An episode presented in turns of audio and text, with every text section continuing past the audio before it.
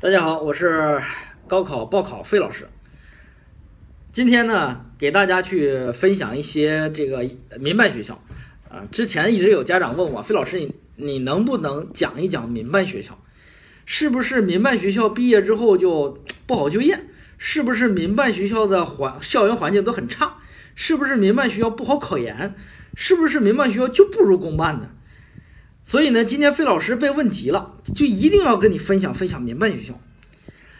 我们很多的一些家长啊，其实是呃比较迷茫的。为什么呢？因为不可能每个学生都五百多，不可能每个学生都六百多，也不可能每个学生呢都五百五，对吧？但是呢，现在在网上充斥的很多的一些报考老师一分享就是，哎，这个九八五是啥？要么二幺幺是啥？要么双一流是啥？什么叫两电一油？什么叫建筑老八校？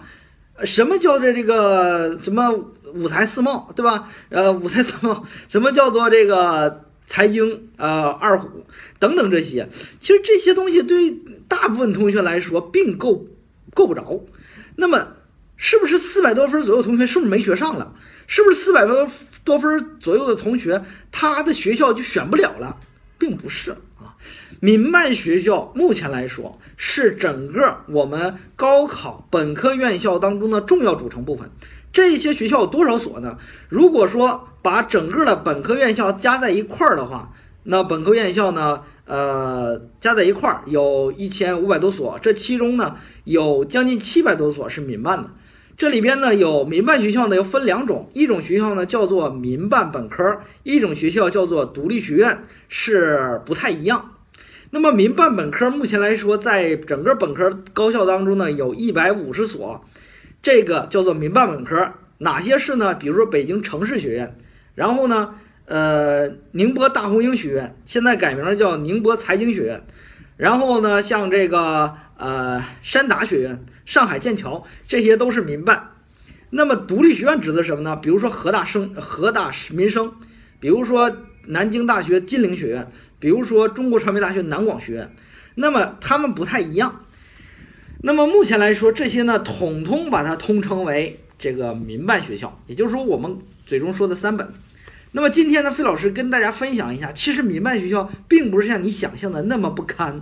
我告诉你，民办学校体量虽然大，但是呢，民办学校有好，它也有坏。这就跟我们公办学校一样的，并不是每个学校都有博士点儿，也并不是说每个学校它都能够去给你培养出很好的考研习惯。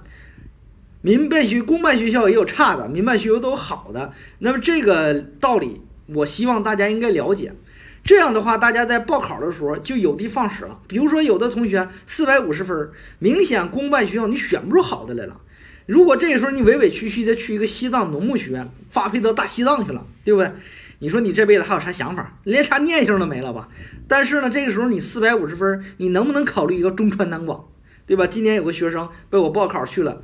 去了之后呢，特别满意，满意到啥程度？满意到了突然觉得，老师，我这个分儿是不是考的非常的合理，对吧？所以说今天呢，呃，应大家的要求，为大家分享一所民办学校。这所学校我认为是非常好的一所学校，好在哪儿？听费老师跟你讲，这个学校呢在哪儿呢？在我们中国的，呃，心心腹地带哈，我们的北京旁边有个城市叫做天津，这个直辖市之一的天津，这个天津呢。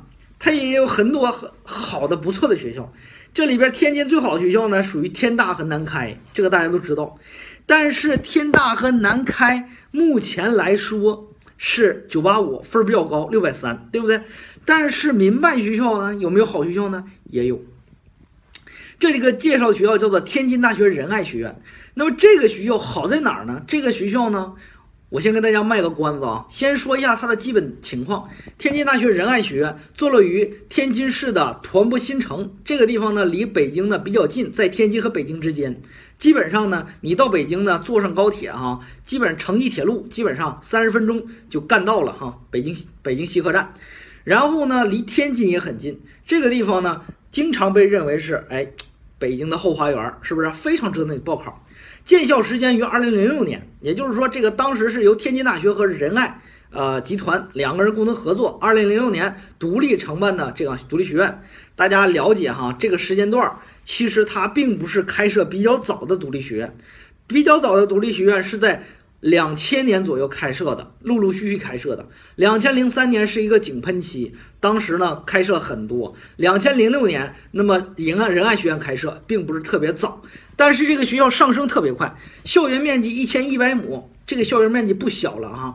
呃，如果去过老河大的哈，我的母校老河大的，你会发现老河大是八百五十亩，那么比它还要大上三分之一，一千一百亩。校园是独立校园啊，跟天大没有放在一起。在校生一万人，这个学校不小了哈，有一万以上的学校本科院校，你就放心。到那儿以后，你就发现。这就是一座小城市，到那以后你完全不会觉得这个学校小，而且也不会因为这个学校的这个呃呃学生人数少让你感觉很难受。呃，本科学费收费是一万五千块钱，比较合理，比较人性化哈，比这个北京工商大学嘉华强多了啊，那个是五万八，比那强多了哈，一万五千块钱能接受。学院呢有九个学院，本科专业呢有三十个本科专业。毕业之后颁发天津大学仁爱学院的毕业证和学位证，没有硕士点和博士点，这可能是他最大的遗憾。呃，那么这个学校呢，天津大学仁爱学院呢，这是刚才跟大家介绍的一个基本的一个情况。大家听完介绍之后，你发现一个什么问题呢？发现一个这个学校的面积够大，校园环境我去了，呃，建筑风格属于欧式风格。然后呢，特别是被我我认为非常惊诧的，就是它那个图书馆，从远处看你就感觉这个这个这个这个建筑好像是陷到地里边了，就是倒了。但是你近处看，发现它是一个非常非常印印象化的一种风格，可能对于我们一些呃喜欢艺术感的女孩子特别感兴趣啊。然后呢，这个学校呢，它的专业呢是三十个专业，九个学院。那么这个学校呢，目前来说哈，它的这个。专业主要集中于工科，因为大家知道哈，天津大学仁爱学院对于独立学院来说，你优先要考虑的就是它的主体学校。那么它主体学校是天津大学，大家知道天津大学是一所以工科为主的重点985大学。那么这个学校建设的是之初，也是延续了天津大学的优势专业。它的九个院系分别是机械系、信息工程系、计算机科学技术系、建筑系、管理系、社会科学与外语系，它就外语和社会科学放到一起了。建工系，然后呢，化工系和艺术系，它一共呢九个学院，三十一个本科专业。那么这些本科专业呢，大部分都集中于工科，包括机械工程设计制造、自动化、产品设计、自动化、电气工程、通信、计算机。然后呢，软件工程，特别是这个学校，它居然有建筑学专业，这就不亏了。因为大家知道，天津大学有另外一个别号，叫做建筑老八校，就是这个学校延续了天津大学的衣钵，它的建筑系也开设了。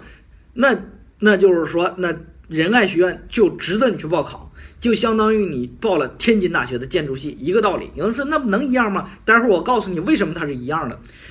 它还有个建工系，建工系呢又延续了天津大学的另外一个优势学科，就是土木工程。大家知道土建土建不分家，哈，老八校这两块都强。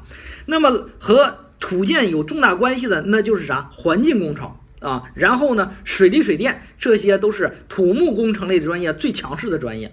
还有呢，就是这个学校由于它靠海，而且它延续了天津大学。这个海洋工程、船舶制造等优势一些专业，所以这些仁爱学院基本上继承了天津大学土木类似这些专业的最好的一些专业。